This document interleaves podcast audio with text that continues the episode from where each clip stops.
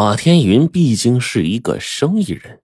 陆全顺一说完，他便在心里啊合计了一下，冯明的那所宅院的确不错，能值个两万两银子。但是要从陆全顺手里买，那就不能给两万两了，怎么的也得多给他一万两。马天云刚想说他愿意出三万两买下这所宅院，但是多年做买卖的习惯又让他把到嘴边的话呀给收回来了。改口就说：“呃，草民愿意买下这所宅院，呃，不知大人要卖多少钱呢？”陆全顺也是哈哈大笑：“ 本县一看就知道，哼哼，马老板呐是个爽快人啊，那就二十万两银子算了。”听陆全顺的语气。这好像让马天云出二十万两，倒是他占了多大便宜似的。二十万两，马天云想装镇定，这也装不下去了呀！二十万两实在是高的离谱啊！这还不如直接去抢了。陆全顺脸顿时就阴沉了下来。二十万两对马老板来说，应该不算什么吧？可别忘了，方明虽然死了，但是他的同党还有一些没归案呢，本县还是要挖一挖的。听了陆全顺的话，马天云也不敢再说什么了。相比之下，还是保命重要，他就答应陆全顺，尽快的凑出二十万两银子给送过去。马天云在县城。有一座钱庄，他的钱大多都存在那儿。他派人连夜赶往钱庄去提钱，因为陆全顺呢只给了他三天的时间。这一天，马天云呢可真是倒了大霉了，接连损失了一万两金子和二十万两银子，他心疼的一夜都没睡好。可是他哪知道啊，哼，这只是噩梦的开始。天刚蒙蒙亮。然后马天云就被一阵急促的敲门声给惊醒了，是管家在外面喊他。马天云急忙的翻身下床，听完管家的汇报之后，马天云呢就跟散了架似的瘫在了地上。原来昨天晚上派往钱庄的人刚走到半路，就碰上了从钱庄回来送信的人。钱庄的人说。昨天傍晚，钱庄刚要打烊，突然冲进来一群手拿兵刃的蒙面人。这些人个个武艺高强，钱庄的人根本不是他们的对手，钱庄被洗劫一空。到了第三天，陆全顺还不见马天云送银子过来，便有些坐不住了。他就在心里骂道：“说这奸商真是爱财如命。”看来不给他点颜色瞧瞧，他就不知道本县的厉害。陆全顺刚要派人去找马天云，门就突然被推开了，从外面呢走进来三个人，为首的是一个面露凶相的中年汉子，他身后跟着一男一女，个个打扮干练，身上带着兵器，一看就是江湖中人。陆全顺一见这三人，顿时威风全无啊，说话有些结巴。这这这这这这这不是李堂主和左右护法三位大侠吗？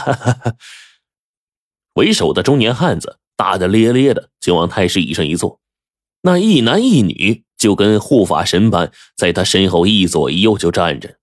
中年汉子就说：“恭喜陆大人，如愿坐上县太爷的宝座呀！这还不是全靠李堂主的帮忙吗？”陆大人没忘记明天是什么日子吧？哎，这我怎么敢忘呢？明天是我们月底还钱的日子。那就好。我们今天来呀，是想提醒陆大人一下：明天要是见不到钱的话，就别怪我翻脸无情啊！说完，三人就扬长而去了。陆前顺送走三人之后，发现自己一身的冷汗。这三个人可都是要命的阎王。为首的那个中年汉子是白鹤堂的堂主李宇，那一左一右就是他的左右护法。白鹤堂是江湖中的一个门派，他们专门以放高利贷为生。这些个人个个凶残狠毒，那些个不能及时还钱给他们的人，都会被残忍的杀害。那这陆全顺为什么会和白鹤堂扯上关系呢？原来他这个县令是花钱买的，为了当上平遥县的县令，他跟白鹤堂借了五万两银子，并写下字据。说好一个月后还银二十万两。陆全顺在审理冯明案件的时候，多条罪证都牵扯出了马天云，但是他都给压了下来。他保住马天云，就是为了从马天云的身上敲出银子，然后好还这个白鹤堂的债。于是，马天云第二天就被陆全顺给请来了县衙。这一次呀。陆全顺没有了第一次见面时的假惺惺的客套，他阴沉着脸，开门见山，直接就问马天云到底出不出银子？要是不出，就把他当做冯明的同党处置。当陆全顺听完马天云哭丧着个脸说钱庄被劫了，他心也顿时凉了呀。当初他煞费苦心保下了马天云，就是希望马天云现在能帮自己一把。这明儿要是拿不出银子，白鹤堂的人不得把他给剁了呀！陆全顺看着马天云这倒霉蛋越看越来气呀，他就大声说着：“既然如此，那本县也帮不了你了。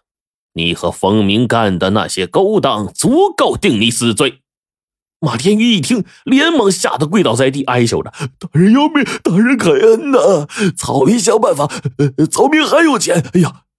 陆全顺一听。哎，心里燃起希望了，他就语气缓和下来。这就对了，命比钱重要啊！钱没了可以再挣，可这命没了，可就再也回不来了。毕竟瘦死的骆驼比马大。说说你还有多少钱？马天云就说：“草民家中有一个祖传的翡翠玉佛，能值二十万两黄金。”二十万两黄金，陆全顺听了，先是惊讶，转而是怒不可遏呀！二十万两，还是黄金，这是多么大的一笔钱呢？他认为啊，这是马天云为了保命，故意编出谎话来骗他。陆玄顺气得一脚踹倒了马天云，从腰上扯下一块玉佩，伸到马天云的面前，气呼呼地说。什么破玉佛能值二十万两黄金？我还说我这玉佩值一百万两黄金呢，你信吗？马天云急忙又重新跪好，大人大人，草民说的都是实话呀。昨天已经有人上门来说愿意出二十万两黄金买下玉佛，我们已经约好了明天交易。